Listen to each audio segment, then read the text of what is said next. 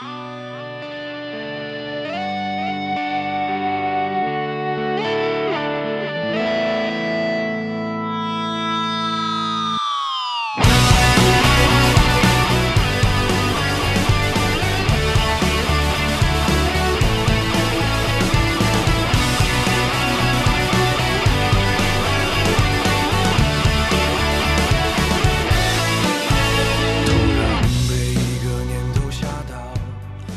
北京时间十二点零七分，这里是正在直播的文艺大家谈，来自中央人民广播电台文艺之声。各位好，我是小东。各位好，我是小昭。近日，由爱奇艺出品、林楠导演、南派三叔策划的都市探险剧《黄金瞳》正在热播。该剧呢是改编自作者打眼的同名小说，讲述了在典当行工作的小职员庄瑞，在一次意外中眼睛发生了异变，随后呢展开了以赌石鉴宝为主题的冒险之旅。该剧呢是由张艺兴、王栎鑫还有王子璇等主演。目前呢，《黄金瞳》已经更新过半了，豆瓣的评分为五点二，观众给出的评论呢，当然也是褒贬不一的啊。吐槽呢，主要是集中在演员的演技，还有对于剧情改编的不满。今天咱们就一起来聊一聊这部网剧《黄金瞳》以及剧中所涉及到的赌石究竟有哪些门道。如果您也是看过这部剧的观众，欢迎关注文艺之声的微信公众号参与互动，还有可能获得我们赠出的电影票。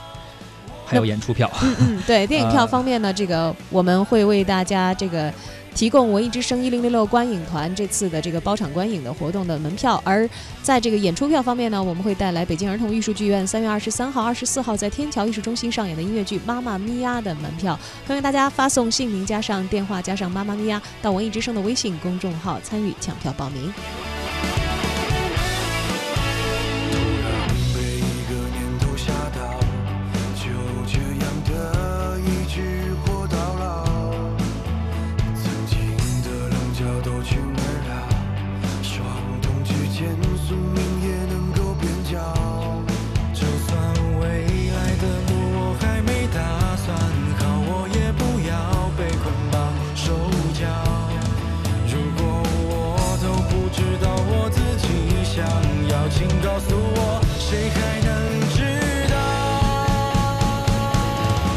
在收听的是《文艺之声·文艺大家谈》，今天咱们关注的是网剧《黄金瞳》。这部剧呢，讲述的是由张艺兴饰演的典当行职员庄瑞，从历史系毕业之后啊，一直过着平凡无奇的生活。而在一个午夜，突然间遭遇了一次劫案，与劫匪的周旋当中啊，他被一块碎玉给击伤了眼部。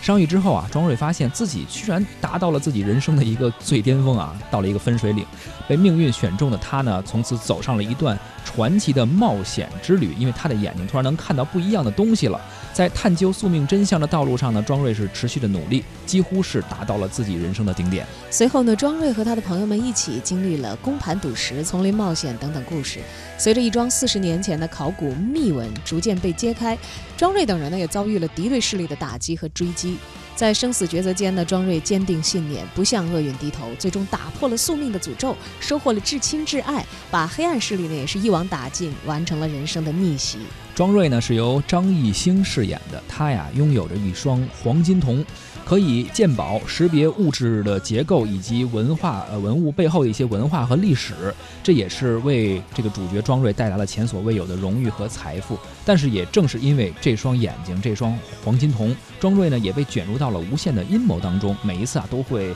呃身处险境。《黄金瞳》这部剧呢也是情节非常的跌宕起伏，让喜欢它的观众们啊大呼过瘾。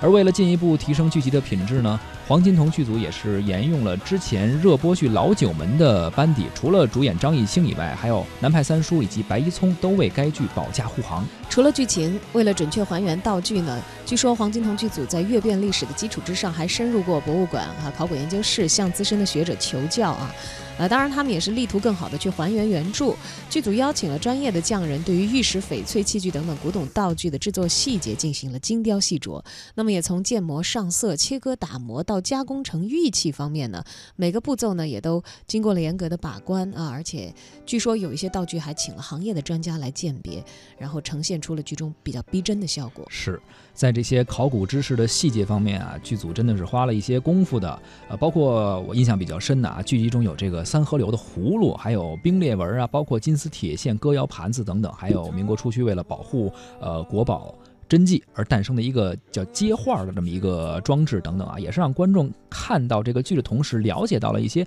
古玩古董收藏方面的知识和故事。除了剧情和道具，在取景方面，黄金瞳也给观众带来了多样的风格。拍摄历时五个多月，辗转国内外五个城市地区，专场北京、乌克兰、云南。瑞丽，还有腾冲、银川等多个地方，涉及沙漠、戈壁滩、高原雪山等等不同的场景和地貌，海拔落差两千多米，最大的温差呢四十多度。从这些点滴的细节，我们可以看出啊，黄金瞳剧组还是很用心的，包括他们对于剧集的品质都是挺精益求精的。不过啊，我们还得说一个不过，因为咱们这个节目都得是好的坏的，咱们都得说啊。这个剧集的品质不仅仅说你靠这些细节呀或者周边的一些东西就能够立住的，最终好不好呈现的效果啊，还得由观众来评说。而随着剧情的推进啊，一些质疑声啊、吐槽声啊也是不断出现。首先啊，就有人认为说这个剧对于原著的改编几乎是。面目全非，甚至有人说啊，这部剧完全看不出一点原著的影子，编剧好像就是借用了原著的一个壳或者一个人的名字，改变了一部和原著完全没有啥关系的《黄金瞳》，或者说啊，这个戏可能就是为张艺兴粉丝们打造的一部网络爽剧，它延续了鹿晗的《择天记》以及杨洋的《舞动乾坤》，还有李易峰的《道墓笔记》这种靠一个流量明星撑起一部剧的点击量和收视率的模式。而剧中的男主啊，庄瑞，那当然是非常不可思议、反常的一。一路开挂啊，主角光环，他们管这个叫叫现代版的魏璎珞，对吧？剧中呢也是打遍天下无敌手。从第一集的古董店当中，三个劫匪开枪扫射男主是毫发无伤开始，一直到这个墓道当中呢抱着女主躲过重重机关，在外国贩毒势力的枪林弹雨当中呢也是突出重围。开挂的人生不需要解释，主角光环爆棚到不可思议。此外呢，这个剧的片头曲由于全部都是张艺兴的个人展示秀，所以显得有点这个诡异啊。并没有其他的角色出现，还被网友吐槽是张艺兴的个人 MV。看完了张艺兴的表现之后啊，包括一些剧情的不合理被网友指出。呃，其实这戏中还有两位戏份差不多的女配角，她们的演技啊也成为了网友的吐槽重灾区。很多人就说说这个女主角啊，可能外形还不错，但是呢，呃，只是空有一个外表，好像缺少了一些演技的表现，对他们的演技不太满意。呃，不过呢，在表演上值得一提的是啊，这个戏中客串了一些老。戏骨也是收获了好评，包括李立群、韩童生，还有图门、陈瑾等等。哎，这仿佛也成了如今，呃，这种网络 IP 剧集的一个惯用套路，就是用流量小鲜肉、小鲜花负责吸引眼球，然后老演员们负责提升整体的平均的演技水平，让这个剧啊还不至于太难看。所以豆豆瓣还是有五点二分的，都是给老戏骨们的。这对于这个剧集的成色的评价呢，当然是仁者见仁，智者见智。愿意看爱豆、看偶像的人，可能也会奔着这个剧集去啊，一集一集的追。但其实说来说去呢，其实，呃。呃，喜好大家都有各自的道理，而对于这种种类的鉴宝类的剧集来说呢，古董和玉石背后的故事也是一大看点。嗯，很多的网友啊评论说说，如果自己能有一双黄金瞳，能够透过表面看透事物的内部本质，那该有多好。是在剧集中啊，无论是全程开挂的男主角，还是战无不胜的这种剧情的设定，以及真真假假的古董玉石，这些毕竟都是虚构的，在现实生活中啊，咱们不可能有这种技术，呃，或者有这种能力看到。石头的呃内在有什么？不过呢，这种剧啊，这个赌石啊、鉴宝啊，确实是一个看点。而剧中所提到的这些赌石的历史啊，包括发展啊，其中有怎样的门道呢？我们特别请到了《山海经》教全的作者、青年作家刘迪川，同时呢，他也是古董的收藏者，非常有着深入的研究。我们请他来讲讲赌石背后的门道。赌石是传统中国珠宝行里的一个术语。传统中国珠宝行和西方珠宝行不太一样。西方来说，珠宝的概念基本可以等同于宝石，像从前的红宝石、蓝宝石、绿宝石，啊，就祖母绿，到后来的钻石，这些宝石虽然变成珠宝之前需要经历复杂的人工加工，但即便是不加工的宝石原石，最起码普通人也能看出它是一块宝石。为什么呢？因为西方的宝石它都透亮。但是我们中国的传统珠宝行的原石，它可不长这样啊！除了水晶、萤石，像和田玉也好啊，各种地方玉也好啊，啊，翡翠、玛瑙也好，这些珠宝它在加工以后，它都不具备呃宝石的那种通透性，更别说加工之前的原石了。从原石上，肉眼根本不可能看到里面的状态。无论是古代还是当今啊，无论是凭借传统的经验还是科学技术手段，只要不破坏。原石表面，那就不可能精确的去判断出原石内部的质地和色泽，特别是翡翠。所以，这种原石内部的不确定性，就使得原石交易的盈亏存在着巨大的运气成分啊！买卖原石，特别是翡翠原石，就像赌博一样，嗯，因此才被称作赌石。那赌石这种叫法、这种提法是从清末开始的。这主要是清末慈禧太后特别喜欢翡翠，翡翠一下成为清宫专宠。于是呢，这个呃翡翠的这个收藏带动了呃翡翠原石的交易，出现了赌石这个词。但其实赌石它的历史在中国是可以追溯到遥远的新石器时代的。新石器时代啊，北方的呃兴隆洼文化，南方的良渚文化都开始出现了玉制的礼器。玉呢，它比较软，利于加工，所以从石料当中脱颖而出。这是新旧石器一道重要的分水岭。《诗经》当中“他山之石，可以攻玉”，反映的就是这段历史。那看当玉料从石普通石材当中区分出来的那天开始，赌石的历史其实也就开始了。早期的赌石赌玉有一个很有名的故事啊，可能很多朋友都听说过。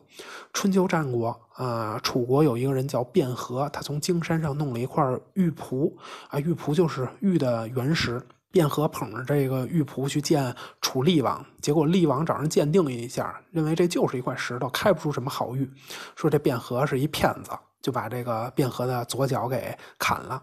后来厉王死了啊。这个武王继位，卞和啊又去拿着这个玉璞去见武王去了。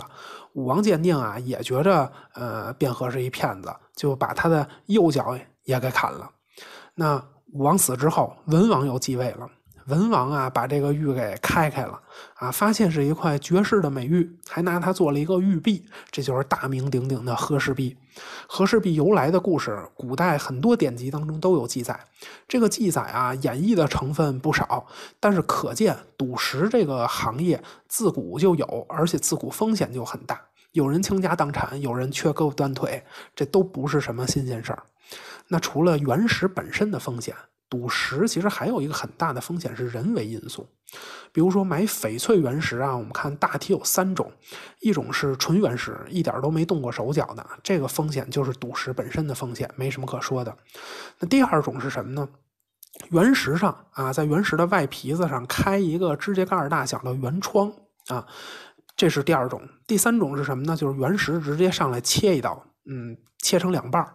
那后两种啊，酷似是降低了买原石的风险，因为您买的时候能看见那个，能看见一点里面的状态嘛，对吧？但是别管是原窗也好，还是切一刀的截面也好，您看着又水又绿，那个地方实际上有可能是作假的，是染色的。翡翠是这样的一种原石作假的风险。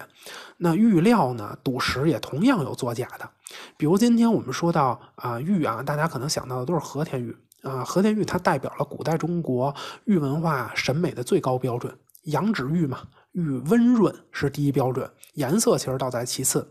那和田玉，特别是和田玉籽料，为什么那么温润呢？因为和田玉最初是在呃昆仑山上，这是山料，地质变迁之后，它才从山上滚落到和田河里，又经历了漫长的呃流水的冲刷，这才形成了籽料。那。因为这样一个形成的过程，和田籽料的原石上有一个比较重要的标志，就是它有皮子，黄颜色的皮子。那从头个十来年啊，就开始有人做这个假。怎么做呢？他给山料甚至是青海料做皮子，做完皮子之后冒充和田料。买料的时候啊，您当和田料籽料买回去的，但是开出来以后，山料它干呀，那青海料就不光是干的问题了，还惨白。这些完全没有和田籽料的温润，这些都是赌石当中人为的风险。有些人他可能吃了亏啊，长了经验，但更多的人可能是吃了亏，依旧浑然不知。比如说，他可能根本就分不出和田籽料和嗯山料，以至于和青海料的区别。他可能还觉得玉是越白越好呢。所以说呀，赌石这行。可谓是局中局，利润之所以可观，确实是因为风险非常大。那如果在现实生活当中，有人跟您说他能够避免这些风险，能够准确的洞察到原石里面的结构、颜色和质地啊，甚至说要带您上缅甸去买翡翠去，那别管他说自己是因为经验丰富啊，还是他利用了高科技手段，甚至他说自己是因为让玉器砸了脑袋啊，但凡您跟他去了，那后面的故事一定将比电视剧更加狗血。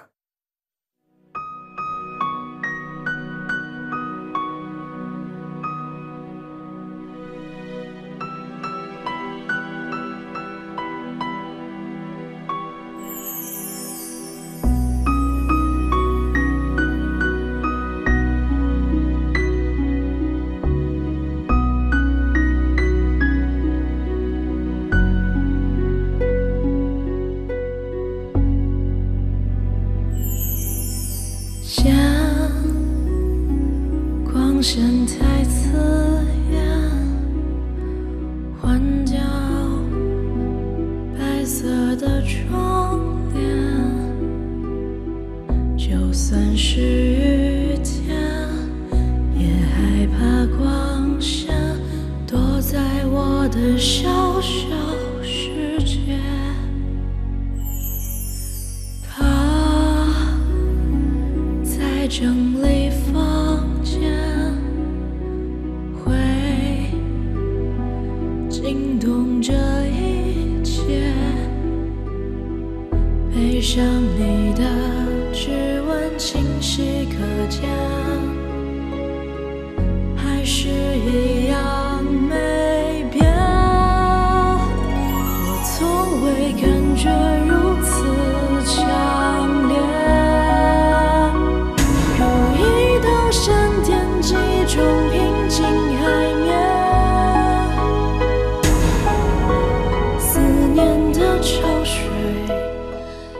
友在看过这个网剧《黄金瞳》之后啊，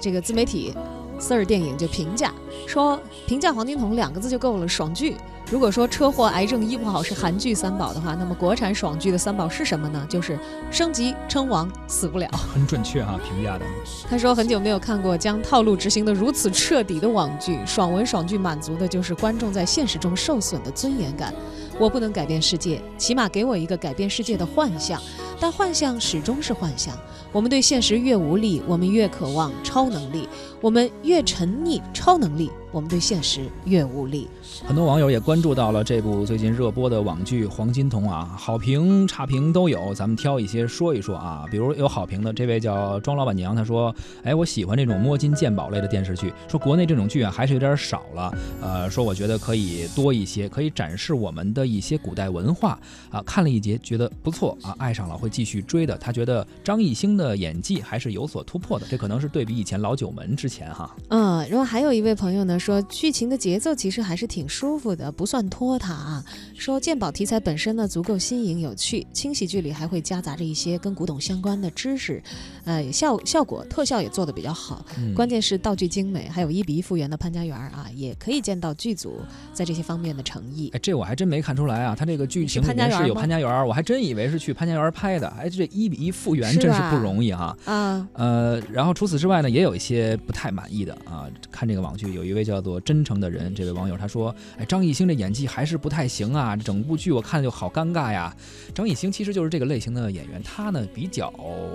因为他有一个外号小绵羊嘛，他好像看上去就是那样稳稳的，然后有一点闷闷的，然后有一点可爱。但是这个剧情中这个角角色，这个庄睿这个角色呢，也不是那种特别大开大合的这么一个人物，所以可能呢体现的有点平淡啊。但是张艺兴粉丝可能不爱听了，说我们这个风格就是这样啊。这个仁者见仁，智者见智吧。呃，张艺兴的演技有突破，其实我是觉得在之前看他和黄渤演的那个应该是一出好戏吧，呃，那个时候我开始觉得是有变化的。但是就网剧来说，其实进步可能还是有吧，但是没有那么的大，还可以继续努力，有空间。那么还有这个一些差评啊，就是像有一些朋友说说，不管多么优秀的小说或者故事，经过南派三叔团队之手，都能改得面目全非啊，精华全失。所以这是原著党，原著粉应该是对他们，因为这个剧确实啊改编之后，很多情节变动还是比较大的。这个可能也是剧版在改编的时候想寻求的一种突破。因为你说我不怎么改，你又说你没突破、没创新，但是稍微把把控不好吧，原著粉肯定不干。说我这个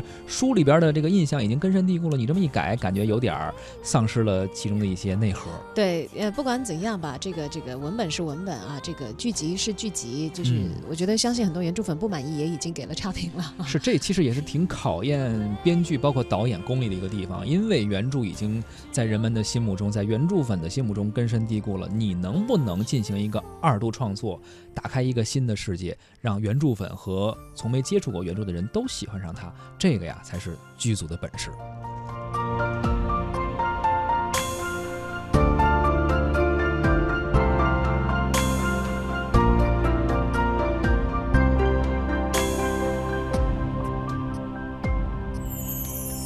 梦是模全是你惹的。偶尔的彩虹也是泪